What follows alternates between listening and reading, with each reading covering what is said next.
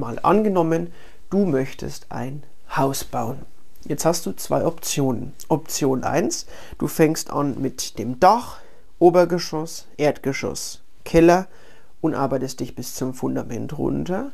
Oder du fängst mit dem Fundament an, der Bodenplatte und dann hast du eben Keller oder Erdgeschoss, je nachdem, Obergeschoss drauf, Dach drauf. Wie rum würdest du ein Haus bauen? Die meisten würden jetzt sagen, na, ich fange natürlich mit dem Fundament an. Finde ich auch gut. Warum machst du es dann in deinen Verkaufsgesprächen häufig anders? Das Fundament ist die Basis für das Haus, aber auch die Basis für dein Verkaufsgespräch mit deiner Kundin, mit deinem Kunden. Das heißt, wenn du die Basis richtig gelegt hast in deinem Gespräch, dann kannst du den Rest einfach drauf aufbauen und das ganze Gespräch wird zum Kinderspiel. Jetzt ist die Sache die, wie funktioniert das am besten? Naja, wenn du das Fundament vernünftig gelegt hast, dann geht es einfach erstmal darum, deinen Kunden, deine Kundin zu fragen, welche Punkte aktuell offen sind. Also, du begrüßt deine Kundschaft und dann kannst du direkt zu Beginn fragen, welche Fragen haben sie?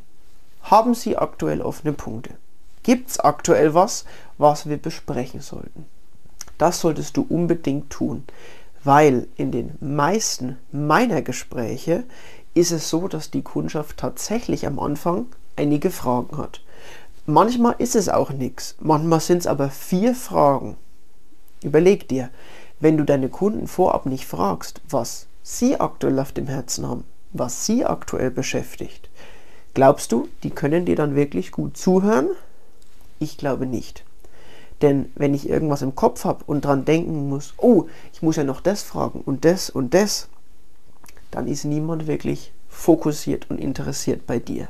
Deswegen frag immer zuerst, was ist das Thema, was haben deine Kunden dabei. Das sind häufig absolute Kleinigkeiten, die du wahrscheinlich in fünf Minuten komplett klären kannst und deine Kundschaft ist zufrieden.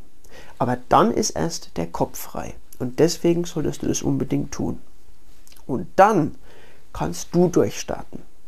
Und ein gutes Fundament legst du auch, indem du deinen Kunden gute Fragen stellst. Gute Fragen kannst du dir in einem Gespräch so vorstellen wie ein Trichter. Das heißt, am Anfang ist der Trichter oben sehr weit offen. Da stellst du also offene Fragen, die sich nicht mit ein, zwei Worten beantworten lassen.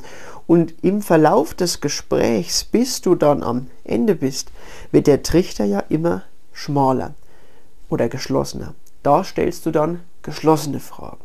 Also am Anfang weit die Türen aufmachen, Fragen stellen, wo deine Kunden herzlich eingeladen werden, viel zu antworten. Und immer wenn es dann konkreter wird zum Schluss, stellst du nur noch geschlossene Fragen. Also Ja-Nein-Fragen oder Alternativfragen beispielsweise.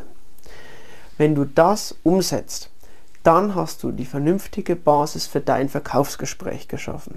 Also, überleg dir, das Haus wird immer von unten angefangen zu bauen. Das erste ist immer das Fundament. Dann frag deine Kunden, was ist aktuell offen. Damit sicherst du dir die komplette Aufmerksamkeit über das Gespräch. Und dann stell einfach gute Fragen.